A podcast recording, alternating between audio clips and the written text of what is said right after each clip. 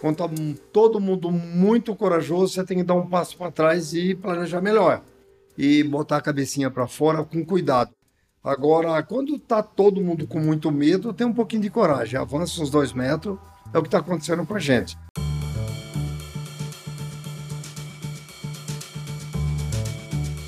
Olá, sejam bem-vindos ao Café e a Conta, o podcast para quem quer mais produtividade no empreender, principalmente em bares e restaurantes. Eu sou José Eduardo Camargo, líder de conteúdo inteligência na Brasel, e no episódio de hoje eu vou conversar com Delfino Golfeto, o Delfino é o presidente e fundador da rede Água Doce, franquia com 80 unidades espalhadas em sete estados do Brasil, além de membro do Conselho Fiscal da ABF, Associação Brasileira de Franchising. Delfino, muito bem-vindo ao Café e a Conta. Bom, prazer é todo meu estar com vocês aqui, Zé, do, à disposição de vocês para enriquecer esse podcast, passar um pouco das cacetadas que nós já levamos nesse mundo e tem um ditado antigo que fala que cobra que não anda não leva cacetada, e eu falo, mas também ele não come sapo, mas também não leva cacetada, né? Cobra que não anda, ele não engole sapo, mas também não leva cacetada. Mas nós estamos aqui, a cada inauguração das nossas unidades é um grande aprendizado. E a gente costuma dizer que só cresce realmente quem estiver aberto sempre ao aprendizado. Cada inauguração, uma evolução, a gente aprende, aprende e e a gente tem orgulho de dizer que nós não sabemos nada. Mas também não somos tão fracos que não temos algo para passar para vocês. Mas dizer que sabemos tudo lê do engano. A gente está nesse mundo cada dia aprendendo coisas novas e diferentes. Isso que é importante. Delfino, eu queria começar esse podcast aqui situando o. Eu acho que a Cachaçaria Água Doce ela tem 80 lojas pelo Brasil é, e, e é super conhecida. Mas como o podcast ele tem nível nacional, vamos falar um pouquinho do começo da Água Doce e já puxando para uma coisa que interessa muito para o empresário. Como nasceu a Água Doce, mas e qual foi o momento que você falou assim, agora a gente vai se expandir e vai fazer esse modelo de acordo com outros empresários para fazer esse modelo de expansão que tem dado muito certo. A cachaçaria tem 33 anos, quase a idade da Brasel. O Brasil tem 37. Então conta pra gente um pouquinho da origem, Delfino, como vocês pensaram essa origem e um pouquinho da evolução também. E qual foi esse momento que você falou assim, eu acho que agora a gente está preparado para um passo maior? Porque eu acho que na vida do empresário tem sempre esse momento. Né? Será que eu estou preparado? Como é que foi essa trajetória, Delfino?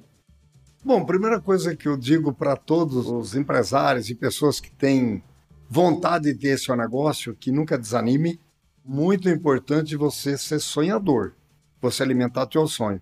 Eu defino nos bate-papo que nós somos muito requisitados para motivar os formandos de todos os cursos. E uma das coisas que eu falo sempre é de sonhar. E muita gente até estranha. E eu comparo, para mim, o sonho é o alimento da alma. A pessoa que não sonha, ele pode fechar um envelope de madeira. E aí, para o jovem entender, eu comparo o sonho com o óleo do kart e o combustível do tanque. O óleo do kart você pode até andar um quilômetro, dois, três, dependendo do automóvel. Mas sem o combustível no tanque, você não anda. Nem partida você dá porque o carro não pega. A nossa vida, a vida do empresário, do sonhador, é esse alimento, é o combustível da alma. Mas isso é muito importante, você sonhar, manter o teu sonho vivo. Você tem até o direito, no começo do teu sonho, de errar, é, mas você tem a obrigação de corrigir esse erro, errar rápido, como a gente fala. Você tem a obrigação de corrigir, parar, pensar, retomar, mas nunca jogar a toalha, nunca desanimar na primeira curva. Então, esse sonho tem que ser alimentado. E aí nasceu uma frase em 1990, quando eu já tinha me realizado profissionalmente, acreditar e se lançar na vida para o impossível. Essa frase ela acompanha a gente em todo lugar, tem aqui na entrada do nosso restaurante, Zé Edu, para que as pessoas possam se nutrir dessa frase. Eu me considero, eu não gosto muito da palavra eu nem do não, devia ser abolido do vocabulário português. Mas eu falo assim que você tem que ser espelho nessa nossa vida. Se eu talvez tivesse colocado qualquer um outro negócio, teria dado certo. Porque acima de tudo tem uma paixão muito forte. Quando você faz com paixão, dificilmente dá errado. E aí nós aprendemos uma outra frase, que em dia de vitória você não sente cansaço.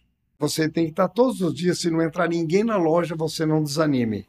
mas olhe para sua loja, vai lá fora, porque de repente tem alguma coisa que alguém não esteja gostando. Isso é o primeiro passo. Agora, tudo isso, você nunca começa com um bom time. Nunca. Você, quando nasce, nós nascemos numa garagem de 33 metros quadrados. Fora do quadrilátero central de Tupã, na periferia de Tupã. E eu falo que Tupã foi onde o Judas perdeu os band-aids porque a primeira bota perdeu em Botucatu, a segunda em Bauru, as meias perdeu em Marília e aquele perdeu os band-aids. Mas isso é o acreditar, que às vezes eu sinto que falta muito naquele churrasco de domingo. Todo mundo vai ser empresário e vai fazer alguma coisa na segunda-feira, nem lembra o que conversou. Então, tudo isso você junta com uma persistência, com vontade de fazer. Você já ouviu o teu coração, você tem sonho, você acredita no seu potencial, você tem que acreditar no seu produto, acreditar naquilo que você quer. Por isso que o acreditar e se lançar na vida por impossível. E aí dá certo, porque a paixão está em primeiro lugar. Dificilmente vai dar errado. Aí você fala só isso? De jeito nenhum. Um tremendo de um bom planejamento. Não conheço ninguém que planeja fracassar, mas é exatamente vai fracassar porque faltou alguma peça nesse bendito planejamento. E aí tem muito foco, ter bastante paciência. Virginiano e os empreendedores que, quando nascem sem dinheiro, às vezes o mais difícil é controlar a ansiedade. Você tem que ter ansiedade, porque você não tem tanto dinheiro, você começa numa garagem e não tinha o que nós tínhamos em 1990 hoje. O que nós tínhamos em 1990 era zero com relação a hoje. Hoje você dá um clique no celular, você está na rede social, você está com o podcast, todo mundo está vendo. E naquela época, sabe como que era a rede social? Era tete a tete, era olho no olho, era atender cliente por cliente. Porque eu tinha certeza que eu não tinha dinheiro para fazer nenhuma TV na época, já tínhamos TV, não tínhamos também dinheiro para fazer rádio, jornais, tudo isso sempre teve um preço justo. Eu nunca falo que isso é caro, eu falo que tem preço justo. E aí, qual que é o seu marketing? Qual que é o seu marketing fundamental? olho no olho e você atendendo o cliente. Mas que você começa a atender o cliente, ele tem que ter meio, ele tem que ter fino atendimento e ele tem que ter até o pós-venda. Uma coisa muito rara hoje no nosso mercado. Imagina hoje o legado que a pandemia deixou com QR Code, com app, com toda essa estrutura. Em 1990 não tinha isso, não, Zé. Não tinha isso aos teus ouvintes. Era o tete a tete, era Tedembei. Mas entrava, quando entrava três na loja, você tinha que dar atenção para os três, dava algo para ele tomar, que era uma cachaçinha, um salaminho, um queijinho, uma coisinha, e pedia para ele ter um pouquinho de paciência. E se ele tivesse para comprar cachaça, você já dava uma aula para um, dava uma aula para dois, ou para três, ou para quatro, aí já tinha rendimento. Porém, terminava aquele lote de pessoas, vinha outras pessoas, você não podia ter preguiça de falar, repetir tudo novamente não era engolir os pedaços e, querer atender rápido, de maneira alguma. De uma coisa eu tinha certeza, a pesquisa hoje fala que, quando você é bem atendido, ele fala para de 10 a 20. Na época eu contava assim, se ele falar para mais 3, hoje, só na parte da manhã, vai ter 30 aqui que eu atendi. Três que vão falar para cinco, são 15 na parte da tarde, mais 15 amanhã. Pode ser que nós teremos aqui 30 pessoas. E foi assim que nós começamos em 1990 Ninguém numa garagem de 33 metros ficava sem esse carinho. Agora, o que é importante nisso?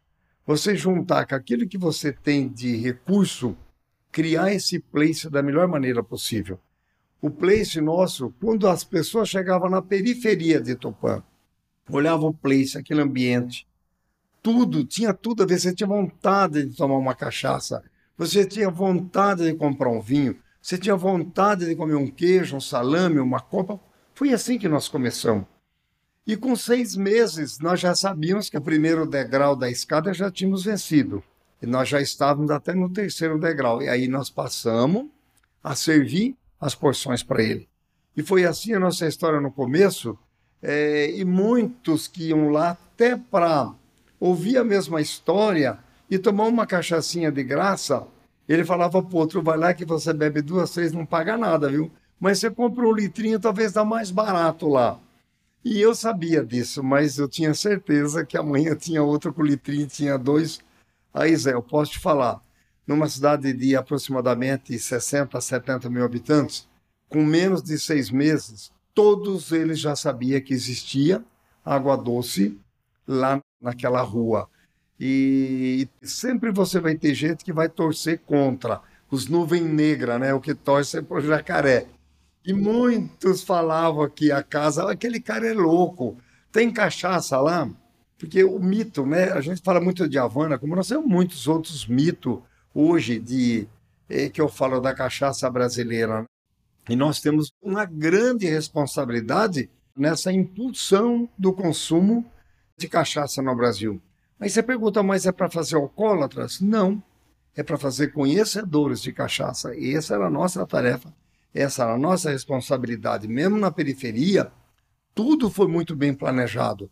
Nós tínhamos lá um place legal. Eu falava e falo até hoje que nós vestimos o melhor terno no prédio para vender cachaça. Nós colocávamos a cachaça com o maior orgulho para falar do único produto autêntico nacional. E aí tinha preços caríssimos. Lá o cara falava: esse cara é louco, ele falava lá no centro. Ele vai quebrar. Você acha que ele vai vender? Tipo hoje, uma Havana que deve variar de 250 até 500, dependendo do local. Na época era 20, 30 reais. Mas você imagina isso lá em 1990. Esse cara vai quebrar. Esse cara não vai aguentar, mas vamos continuar indo lá buscar a nossa cachaçinha. Zé Edu, a nossa história começou assim e nós vencemos sem TV, sem a rádio, sem mídia social, que não tinha nada disso, era no boca a boca. E cada dia a mais. E quando nós estávamos já estabelecido com um fluxo de caixa já garantindo as nossas despesas, nós não tínhamos uma equipe que nós temos hoje. Hoje eu posso dizer que nós temos um timão aqui por trás, tá, Zé? Um timão. Ninguém tem sucesso sozinho, ninguém tem. E você também não nasce com um time grande, mas nós já nascemos com um. Esse um está até hoje. Ele é hoje o nosso diretor de franquias. E aí começamos a fazer com porque nós já sabíamos que era para um ano o projeto. Com seis meses, nós já estávamos com o nosso ponto de equilíbrio. E aí falamos: olha, agora sim nós vamos startar a todos os petiscos que harmonizam com as cachaças. E aí você chegava para comprar uma cachaça, para tomar um coquetel, para tomar um refri, suco, você já tinha os pratos nossos. Embasado em quê? Em fartura. Os nossos pratos sempre foram muito farturosos. E eu tinha essa cultura. O Brasil não sabe o que é guerra, mas a gente sabe o que é fazer churrasco em periferia. E com um amigo, Vamos fazer um churrasquinho em casa. Cada um chegava com 2 quilos de carne. Ah, mas só tem 10 pessoas. Tinha 20 quilos de carne e 15 quilos de carne para comer. É a mesa farturosa do Brasil. Sempre foi, graças a Deus. Aí, pensando nisso, os nossos pratos eram gigantes. E sempre com preço justo. Isso foi explodindo. De 13 mesinha, com menos de seis meses, nós estávamos com 30. Tinha que atender na calçada, na rua, e todos aqueles que falavam que nós não íamos aguentar nem seis meses. Com dois anos, é, a gente não perdia a receita. Esse é o grande segredo no qual posso falar, que era o sistema de franquia. O que, que é franquia? Padrão. Então, qual é o segredo? Manter o padrão. E como que você mantinha o padrão? Todos os pratos tinham receita. Era tantas gramas disso. Perfeita a nossa ficha técnica. Sem absolutamente saber nada de franquia. Em 90, 91, quando nós procuramos a BF, eles tinham muita pouca coisa para dar. Em 90, você vê que estava começando, estava explodindo, tanto é que em 95, 96, que nós tivemos aí a lei do franchise no Brasil. Mas nós já vivíamos o franchise. E nós nem tínhamos contrato de franquia. Era chamava o cara, você consegue fazer isso assim, assim, assado? Consigo. Então nós vamos te dar o treinamento e nós vamos lá ensinar você sem querer, falta de recurso, em 1993 nós inauguramos a primeira loja e era exatamente na loja que a gente podia trabalhar de dia e voltar para trabalhar de noite, porque nós não tínhamos o time que nós temos hoje. Hoje nós temos aqui no departamento de franchise, nós temos 32 funcionários, no departamento de marketing. Você veja bem que todas as nossas assistências são de São Paulo, jurídica de São Paulo, A nossa mídia aí, feito com a Defreira, é São Paulo, que eles dão um show aí, tudo lá em São Paulo. E nós temos outras empresas que nos assessoram também de São Paulo. Mas nós temos o departamento de marketing aqui, nós temos todo o SAF aqui, todo o centro de treinamento aqui, e nós temos o, o pessoal que atende os interessados tudo aqui em Tupã, numa área hoje construída, Zé, 5 mil metros quadrados, no qual nós temos o nosso Museu da Cachaça aqui. Aí você fala, mas você começou assim? Nós começamos, tinha um pequeno museu nas prateleiras, naquele place que nós temos eles até hoje, onde nós começamos. Então é assim que você tem que começar. Deixa eu só te interromper, porque eu tenho uma dúvida, eu acho que é uma dúvida do ouvinte também. Vocês primeiro criaram filiais e depois partiram para franquear, ou vocês já começaram com o modelo de franquia? E, e, no momento que era pioneiro isso, né? Como você disse no Brasil, né? A, a lei é da, da, década de 90. Né? Como é que foi esse processo? Foi bem assim. Tupã tinha uma faculdade muito boa de arquitetura. E quando nós tínhamos o barzinho, os estudantes, principalmente os últimos anistas, sempre saem mais cedo, e eles frequentavam o nosso barzinho. O barzinho ganhou uma amplitude, isso nós já estamos falando para você em 1992, né? 91, 92. Eu nunca me esqueço, esse franqueado chama Valdir, é de Ourinhos, e ele falou assim, Delfino, mas impressionante, eu frequento aqui há dois anos e vocês não perderam a qualidade. Qual o segredo disso? Vocês são um bar que vai dar certo, vocês vão dar certo no Brasil. Eu conheço várias histórias de bares que fecham, abre e fecha muito rápido.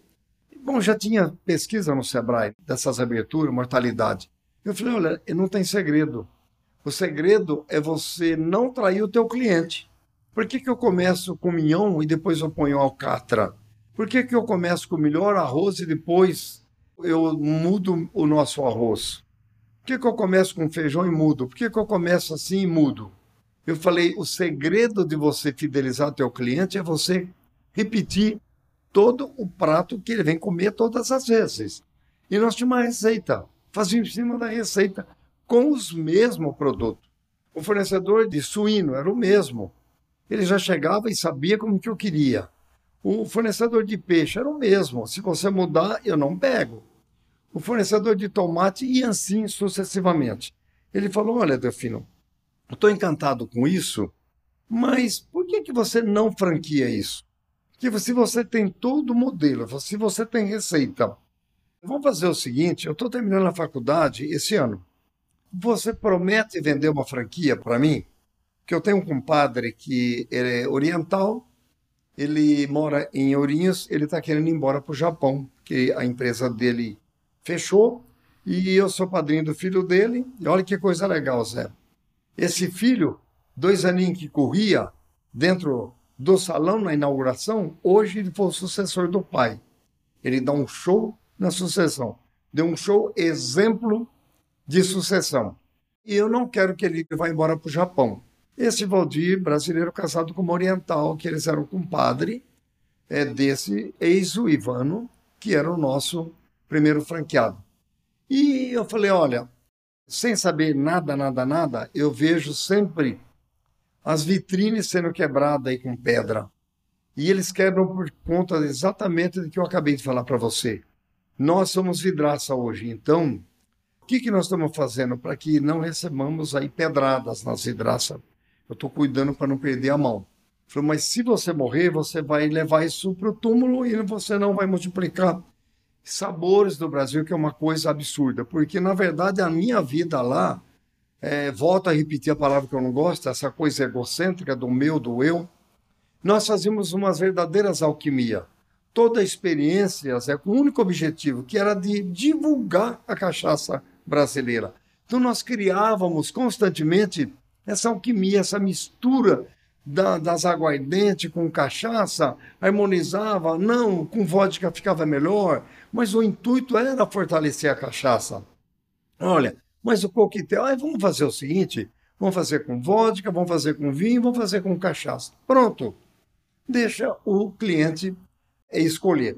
Mas sempre que o, o cliente pedia, a gente deixava o stand-by e dava um pouquinho de cada. Olha só, esse era o nosso marketing. Já isso lá na nossa lojinha. E aí criava-se essa, essa alquimia, e quando eles via toda aquela beleza que o brasileiro sempre comeu com os olhos, né? Aliás, o mundo come com os olhos, né? Principalmente o oriental. E você então fazia aqueles coquetéis lindos com uma penca de uva pendurada, com um morango bonito, escolhia o mais gracioso e colocava na taça para que ele comesse aquela fruta.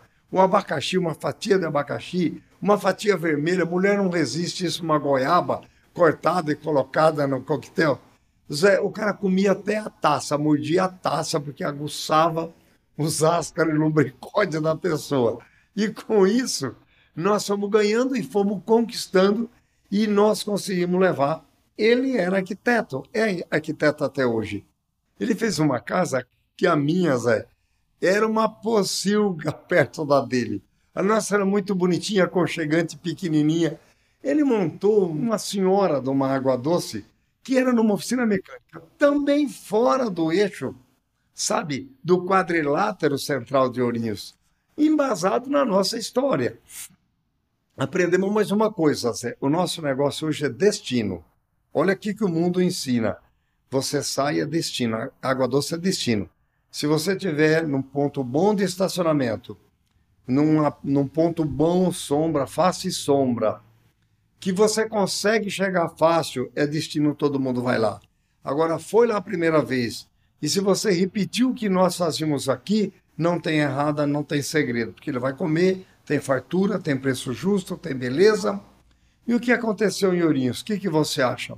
Inauguramos em 1993 a primeira franquia nossa e dali começou, Zé. Uma, duas, três, quatro, a gente não acreditava. Em 94, sem a gente ter um tostão de dinheiro, nós tivemos que fazer uma coisa errada.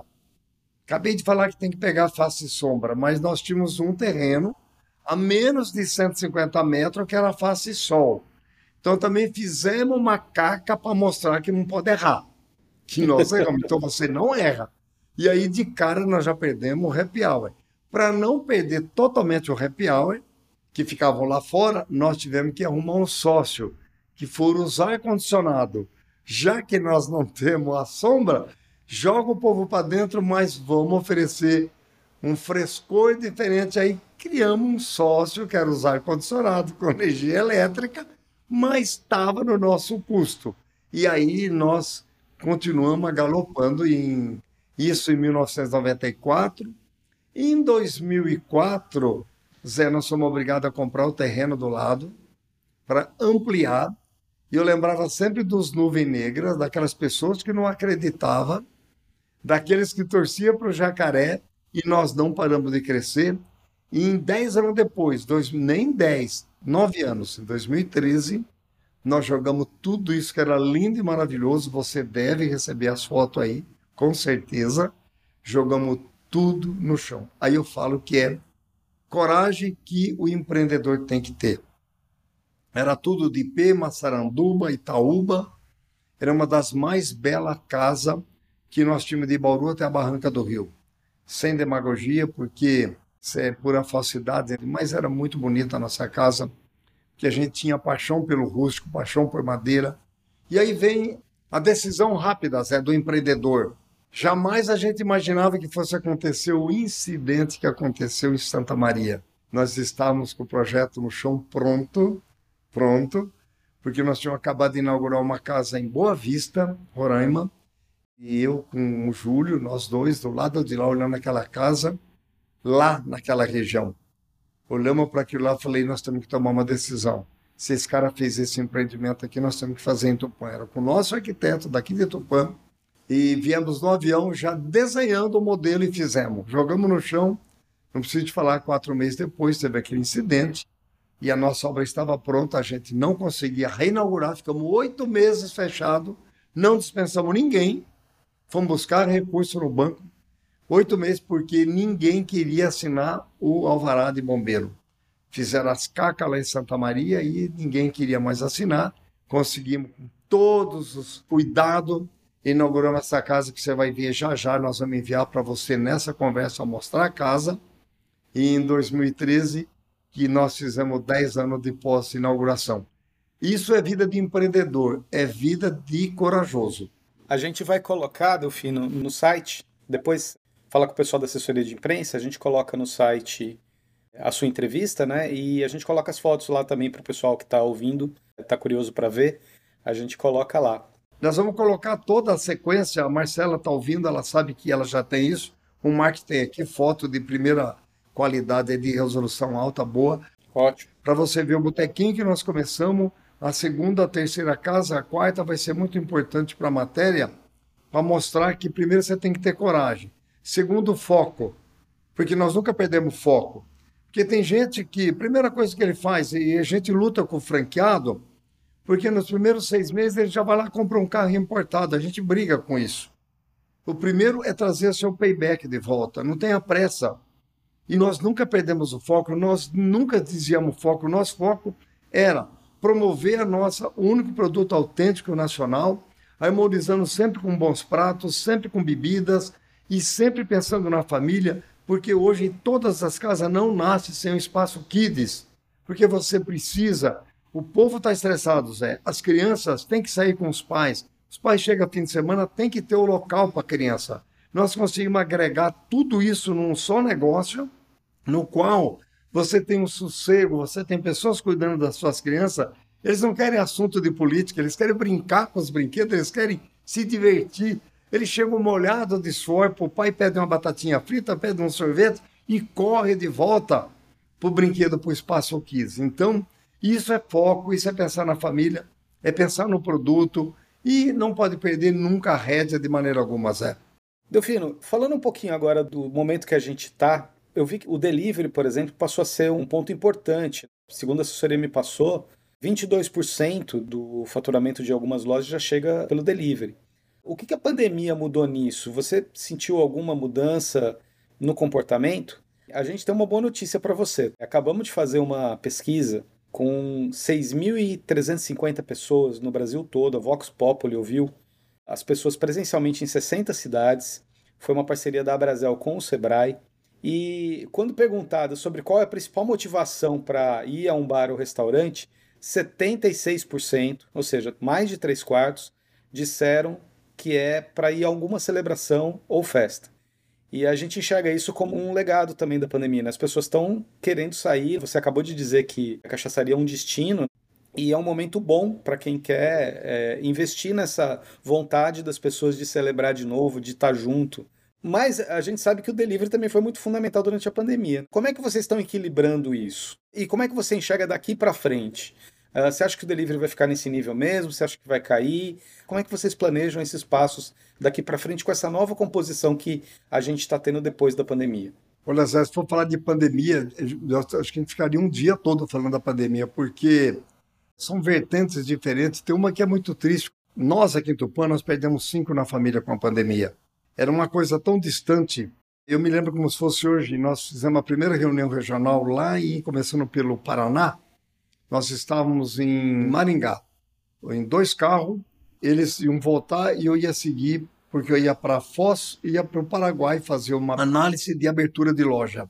E já tinha aprovado Foz e nós estávamos lá no Paraguai e tinha três dias para você sair de lá.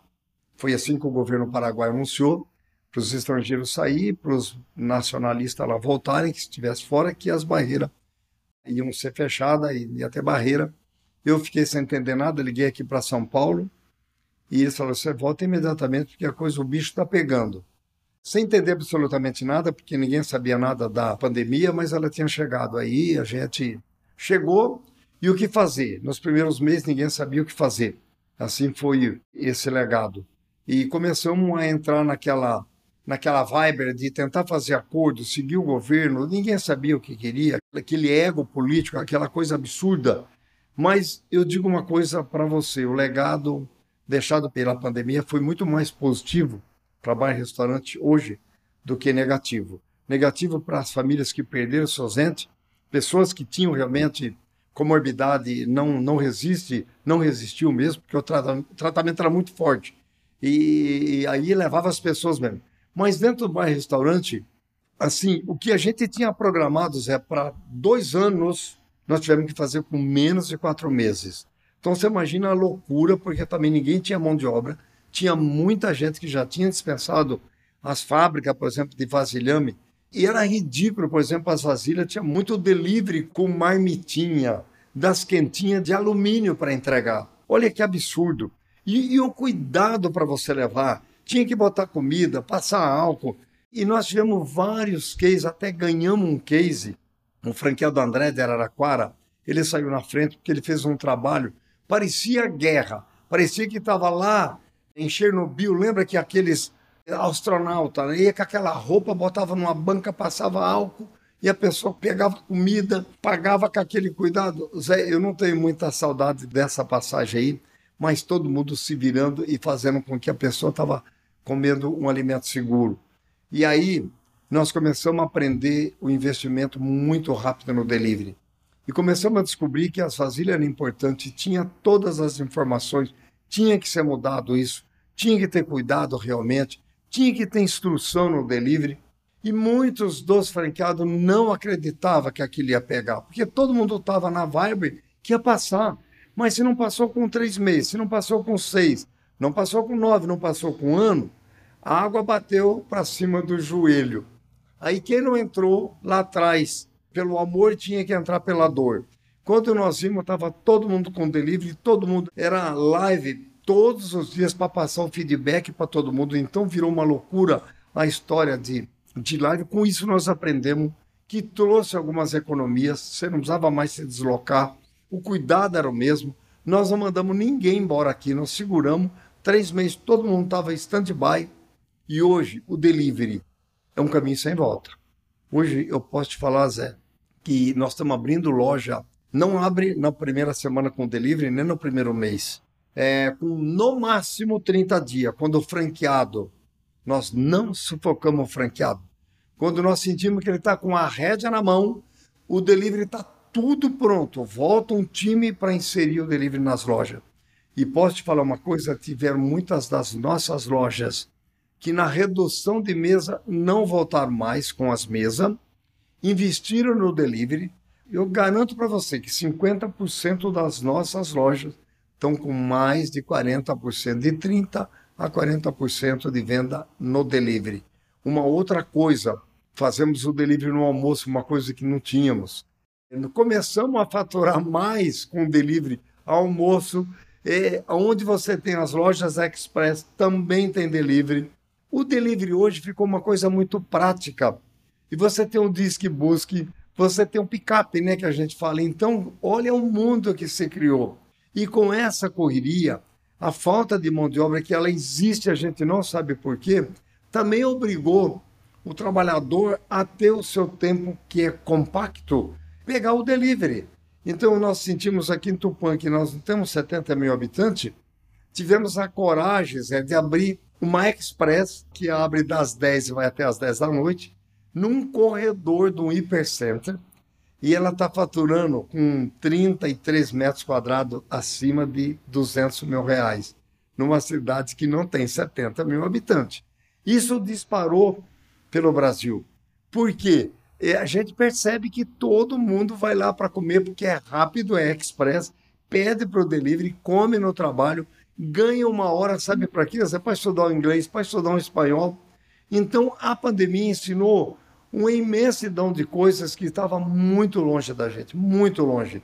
Mas tivemos que investir em, em principalmente nessas embalagens. Então, hoje nós temos embalagem que você leva o happy hour para sua casa, Zé.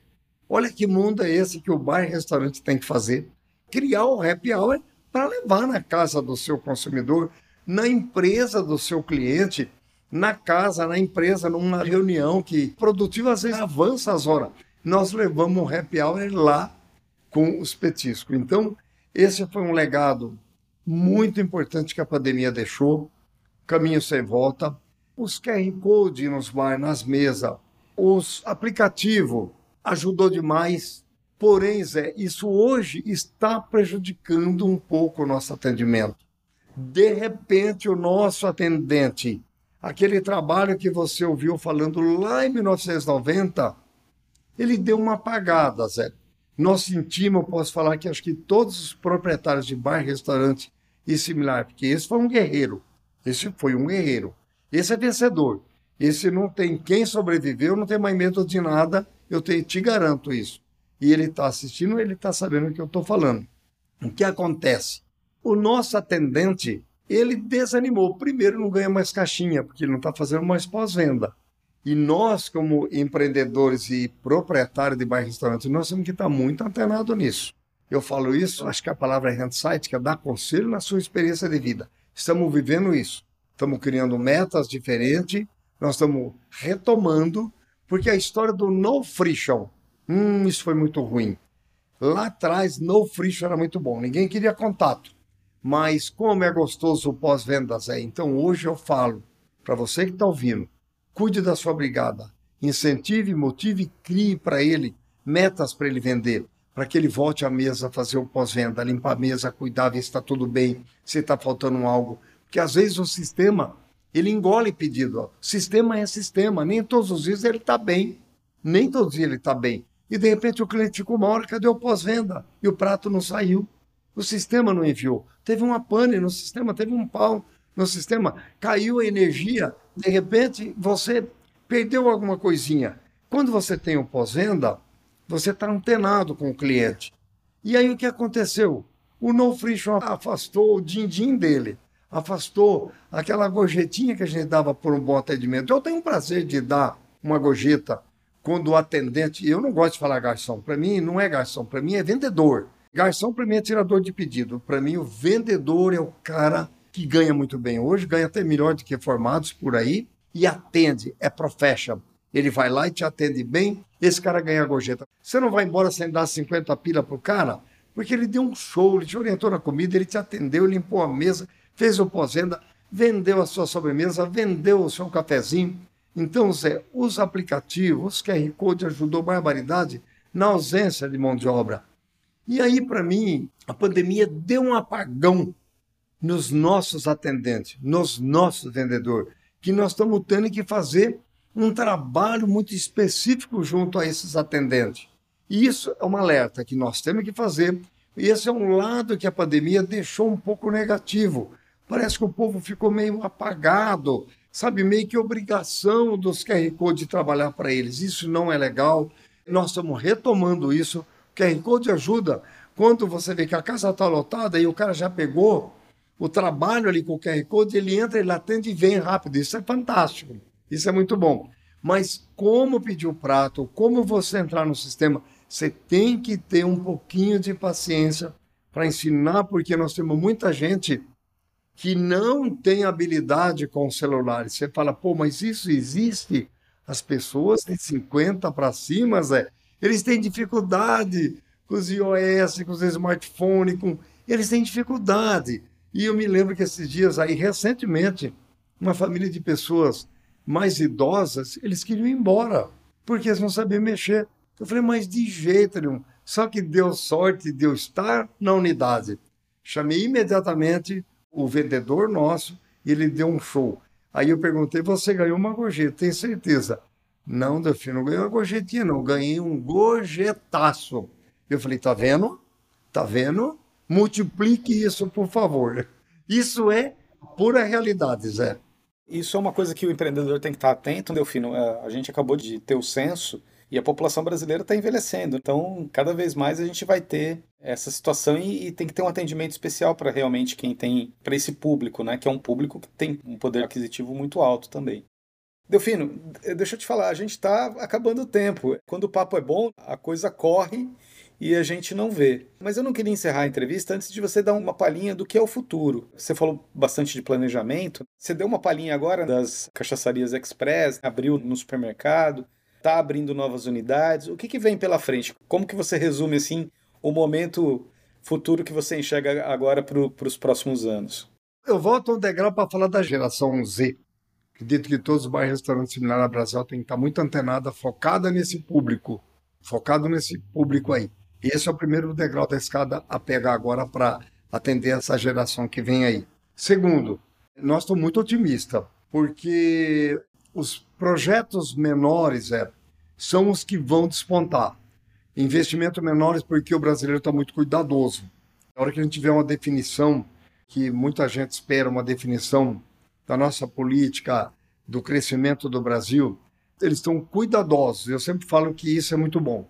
Quando está todo mundo muito corajoso, você tem que dar um passo para trás e planejar melhor. E botar a cabecinha para fora com cuidado. Agora, quando está todo mundo com muito medo, tem um pouquinho de coragem. Avança uns dois metros, é o que está acontecendo com a gente. Nós estamos avançando nos projetos menores, no qual você vai gastar menos. Mas a previsão já de abertura de loja Zé para ano que vem, nós já temos quase que 10, quatro contratos já fechados para o próximo ano e mais seis pessoas em estudo com praça. Então, se você hoje perguntar para mim, nós vamos ter um crescimento de abertura mais de 10%. Mais de 10%. Então, nós estamos muito otimistas, apostando muito, e aquilo que você acabou de falar é celebrar a vida. Hoje eles querem curtir, estão retomando, querem lugar seguro, lugar de preço justo. A população brasileira está voltando, está confiante. Estou apostando muito. Tenho certeza que os projetos menores eles vão explodir no crescimento. Esse é o nosso pensamento. Estou muito confiante, muito, muito, muito. E convido a todos a ter essa coragem de investir seguro, investir num bom planejamento, num bom treinamento, porque a franquia não tem errada. E, e você que tem vontade de franquear o seu negócio, não conte até três. Procure uma boa empresa para te assessorar e abra seu negócio, porque o sistema de franquia é muito confortável nessa mão de obra que está surgindo aí. Muita gente está mudando de emprego, está saindo para novas tarefas, novos desafios. E quando ele se associa a uma franquia, Zé, já vem o projeto pronto, já vem os cuidados que você tem que tomar, com, embasado na sua experiência de vida, nas cacetadas que você levou. Então, é a minha sugestão.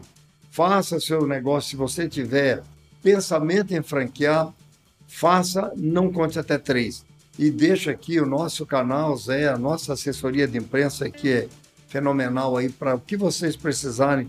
Os teus ouvintes podem nos procurar que a gente que puder ajudar é de coração. Quando nós começamos a nossa franquia, nós temos até hoje. Não adianta você segurar só para você conhecimento. Conhecimento tem que ser para todos. Então a gente pode passar isso para quem precisar, incentivar as pessoas que têm esse espírito de empreender no Brasil. Falar que é fácil no Brasil não é, mas se todo mundo ficar pensando na dificuldade de empreender no Brasil, você não dá um passo para frente, você não anda. Então, seja corajoso, invista, erre rápido, não tem problema, mas você tem a obrigação de consertar, mas a obrigação e direito de não desanimar e de não parar.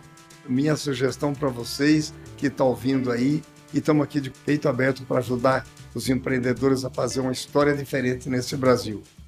Delfino, muito obrigado. Não deu nem tempo da gente falar de cachaça, mas a gente vai marcar uma outra só para a gente poder aprofundar nesse tema, é, paixão nacional. Falar um pouquinho de gastronomia também. Mas eu já queria te agradecer e já deixar marcado que logo logo a gente vai voltar a falar aqui no Café e a Conta, porque você tem muito ensinamento, tem muita dica, uma visão muito aprofundada do que está acontecendo. Então eu queria te agradecer demais.